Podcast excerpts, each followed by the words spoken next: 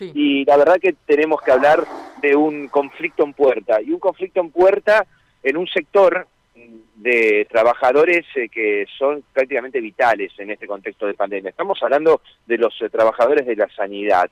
Atención, porque reclaman salarios, reclaman sentarse en una mesa paritaria, porque esto no se pudo, no se pudo lograr con los dueños de sanatorios y clínicas privadas, para hoy, para mañana y para pasado, lunes, martes y miércoles, asambleas informativas.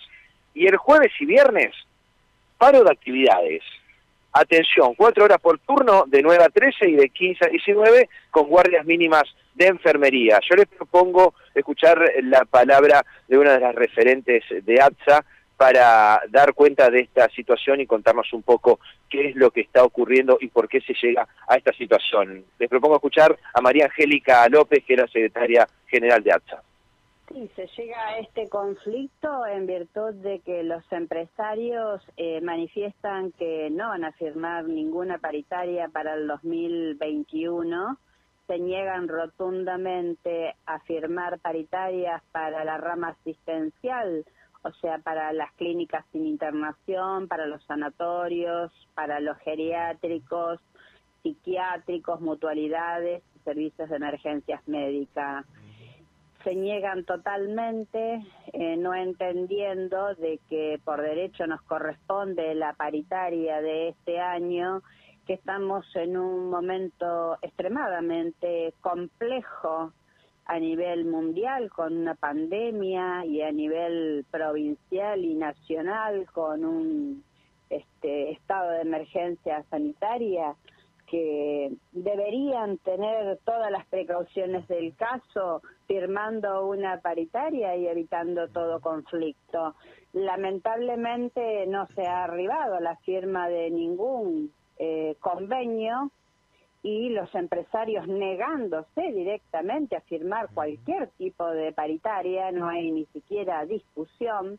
Por lo tanto, los secretarios generales de todo el país dispusimos junto con FAPSA, nuestra federación, eh, que los días lunes, martes y miércoles de esta semana se realizarán asambleas informativas en todos los establecimientos de esas ramas y los días jueves y viernes se realizarán paro de actividades de cuatro horas por turno. Lamentablemente nadie quiere llegar a tomar medidas extremas nadie quiere tomarla. Todos queremos tener una paritaria que nos permita recuperar el poder adquisitivo del salario, pero al negarse las cámaras empresariales a firmar la paritaria, no nos dejan opción que tomar medidas gremiales. María Angélica, la consulta es, eh, ¿se pudieron sentar a negociar, por lo menos, o directamente se le negó la posibilidad de sentarse en una mesa de diálogo, de negociación? No, no hubo no hubo directamente porque ellos directamente presentan notas diciendo que no van a firmar ninguna paritaria 2021. No ha habido diálogo. Estas, estas asambleas informativas para lunes, martes y miércoles, para hoy, mañana y pasado, y el paro de jueves y viernes, eh, ¿va a afectar a, a sanatorios privados? ¿A qué establecimiento de la sanidad? a todos los sanatorios privados, a todas las clínicas sin internación, a todos los geriátricos y psiquiátricos privados, a las mutualidades y a todos los servicios de emergencias privadas. Eh, ¿Hay alguna posibilidad de que haya vuelta atrás o es una decisión tomada esto, María Angélica?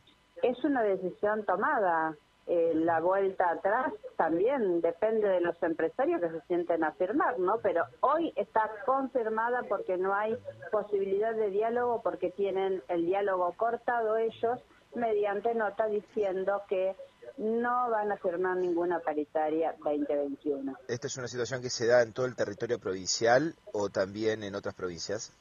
No, no, no, es en todo el territorio nacional. Está dispuesto por FATSA lo ratificamos todos los secretarios generales de todas las filiales del país.